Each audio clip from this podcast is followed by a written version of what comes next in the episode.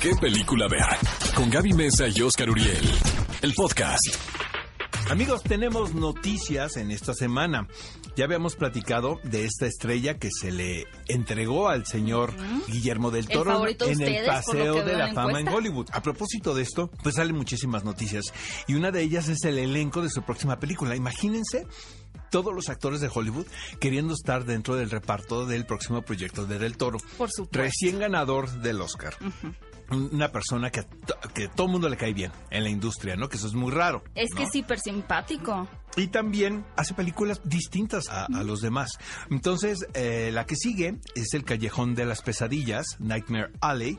Ya habíamos comentado que Bradley Cooper es el protagonista de este proyecto, pero se suma Kate Blanchett. También está Tony Collette por ahí. Wow. Y hay varios actores que siguen haciendo pruebas para integrarse a este reparto. Nos llama también muchísimo la atención la anécdota porque va de un par de estafadores. Es una pareja que se dedica a hacer ilusiones, ¿no? Y a seducir a la gente a través de una aparente magia, pero realmente pues son unos Como el tiempo compartido. Exactamente, son unos Pero chantajistas y este y luego las cosas empiezan a cambiar, ¿no? Pues sí, por a mí me- alguna misteriosa razón. Me encantará ver a Kate Blanchett siendo parte del elenco. La verdad es que yo creo que, como dice Oscar, muchos de los actores que están ahora mismo en Hollywood o que tienen cierto prestigio, pues ya tienen bien fichado a Guillermo del Toro y eso nos hace sentir muy felices. Fíjense que el señor Jason Momoa está en huelga porque van a construir un espacio para situar en Hawái un telescopio de tal forma que se pueda observar con mayor amplitud ciertas áreas del espacio. Sucede que el lugar en Hawái donde quieren poner esta tecnología, pues como suele ocurrir en muchos lugares, eh, la población no está contenta, no está feliz, ellos consideran un área de reserva natural, por lo cual sienten que es una invasión. Y Jason Momoa, al ser originario de estas islas, pues dijo que él no iba a filmar la secuela de Aquaman hasta que dejaran de construir o terminaran Te digo una con cosa, este Gaby, estoy de acuerdo con el señor, mira, porque de, ¿De repente estos estudios eh, hacen tanto dinero que también siento que a través de la presión que pueda tener el mundo del negocio, pueden cambiar las cosas eh, del, del otro lado, ¿sabes? Porque si él no hace este tipo de, podemos Presión. decirlo, presión, exactamente, probablemente no pase nada, pero como está en juego tanto dinero y como le importa mucho a Hollywood, ¿no? Que se produzcan este tipo de películas, probablemente pues pueda conseguir hacer algo bueno por la comunidad. Ahora, Entonces, ¿crees que lo consiga? pues no sé, la verdad no sé. Bueno, vamos a esperar a ver A qué ti te qué gustó la primera de Aquaman, ¿verdad? Claro, ¿sí a ti no? Más o menos. Ay, Dios mío. Oigan amigos, hablando de estudios cinematográficos, Universal cancela el estreno de The Hunt tras los últimos tiroteos acontecidos en los Estados Unidos.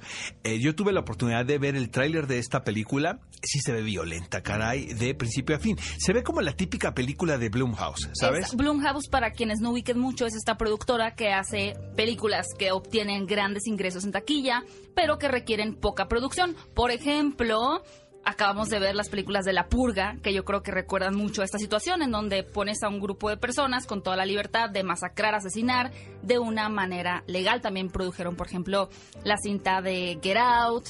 Lady Bird fue eh, producción de Blumhouse, pero es un poquito más hacia el terror, como actividad paranormal. Y bueno, después de los tiroteos que ocurrieron en Estados Unidos, han decidido pues que no es muy buena idea proyectar esta película, que, que yo creo que entra un poquito en tema también con realmente poner sobre la balanza si son las películas o los videojuegos realmente responsables de generar violencia en, Es un tema muy ¿no? ríspido para Es tratar ríspido. esta mañana. Porque... No lo vamos a hacer, pero Exacto. solo digo que está sobre la mesa. Por lo pronto sí creo, es mi punto de vista, ¿no? Que no empiecen los unfollows, pero sí siento que es de mal gusto estrenar una película con estas también. características, porque también es demasiado pronto, ¿sabes? Ahora, eh, la responsabilidad que tenemos nosotros como medios de comunicación frente a este tipo de cosas, pues tendríamos que analizarlo, ¿no? No estoy diciendo con esto que todo tiene que ser no color de rosa y positivo. Pues es un pero poco- sí la manera en la que se abordan muchos temas, Gaby, yo sí podría discutirlo. Estoy de acuerdo, ¿sabes? pero no es un poco en la encrucijada que se ha visto Tarantino tantos años, en realidad. Eh, Exacto, pero por ejemplo, ahí no es la purga Once Upon a Time sí. in Hollywood. Hay, hay un mar de diferencia. Eh, las escenas de Once Upon a Time in Hollywood efectivamente son muy violentas y seguramente va a provocar mucha polémica, sobre todo por no por lo que Ya se lo le ha acusado a- al director. Pero en lo personal yo no lo vi como algo impostado como algo escandaloso, sino lo vi como parte de, de una obra, pero de repente estas películas que realmente van de eso, ¿sabes? Y que son como tan evidentes, bueno, si quieres, pues luego lo platicamos. El punto es que no vamos, a, ver aquí. The Hunt. Les tengo una buena noticia porque ya saben que las producciones mexicanas pues requieren cierto apoyo por parte de organizaciones como el Eficine, el Fidecine y el Foprocine. No me voy a poner gubernamental, no se preocupen, solamente queremos celebrar comprar que se había escuchado por ahí que estas asociaciones tendrían ciertos recortes, por lo cual se iba a reducir la cantidad de apoyo que tienen los directores para realizar las películas. Sin embargo, no, no va a suceder, no habrá recortes en el año 2019, por el contrario, se va a aumentar eh, esta, este apoyo para que pueda continuar en crecimiento la industria cinematográfica en México y yo espero que se vaya cada vez abriendo más oportunidad a nuevo talento, a nuevos directores, a nuevas directoras que últimamente, como hemos hablado aquí, pues hemos visto muchísimo talento de mujeres que están comenzando a dirigir sus primeras obras, así que pues festejamos esta decisión por parte de la industria mexicana. Esta semana, amigos, también estrenó un tráiler de una película muy esperada y es la versión de Greta Gerwig de Mujercitas. Yo la verdad les tengo que confesar algo y es que cuando escuché sobre este proyecto pues me dio muchísima flojera. Primero ¿Viste el porque grito en el cielo? Pues no, mira, ¿cuántas veces he llevado esta historia al cine? Puedo caray? decir algo y, me, y creo que estoy despedida. A ver. Nunca he visto Mujercitas. Creo que vi una animación de niña. No, bueno. Entonces, amigos, eh, se han hecho muchas versiones en televisión y bueno, la última, la de los 90, la de Winona Ryder, pues es, es muy vigente, caray. O sea, la puedes ver y, ¿no? Porque finalmente se trata de una obra clásica, de una historia de, de hace muchísimos años que se ha pasado de generación a generación y se ha adoptado. Ahora, después de ver el tráiler, pues que me quedo callado. ¿no? ¿Ah, sí? Sí. Eh, me llama mucho la atención de que Greta Gerwig haya este optado por este este texto para su segunda película después de Lady Bird como directora. Ay, la amo a pero ella. Entiendo que si tienes la oportunidad de reunir, por ejemplo, a Laura Dern, ¿no? Meryl Streep, Saoirse Ronan, Timothée Chalamet, Emma Watson y Florence Pugh. Creo que Pues obviamente vamos a estar ahí en el como cine. dice también Oscar, que, O sea, ahí que vamos a vengan estar.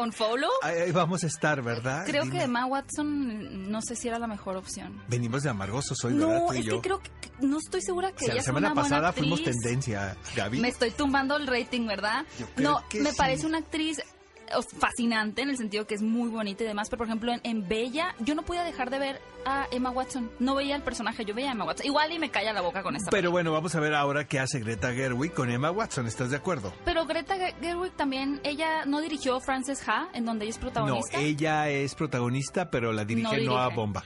Me encanta esta actriz esta Padrísima, padrísima, padrísima. Y Little Bird está padre, la verdad, me Pues yo gustó la película. Mujercitas. Vamos a darle chance, ¿estás de Sí. acuerdo? Ya estás. ¿qué piensan? ¿Ustedes están entusiasmados por ver Mujercitas? ¿Están felices o fastidiados de que no podremos ver The Hunt? Vaya contraste que tenemos por ahí. Déjenos todos sus comentarios a través de las redes sociales. En Twitter, escríbanos utilizando el hashtag qué película ver para que conozcamos, por supuesto, su opinión. Ve a Cinépolis y utiliza el hashtag qué película ver. Escúchanos en vivo todos los sábados a las 10 de la mañana en Exa FM 104.9.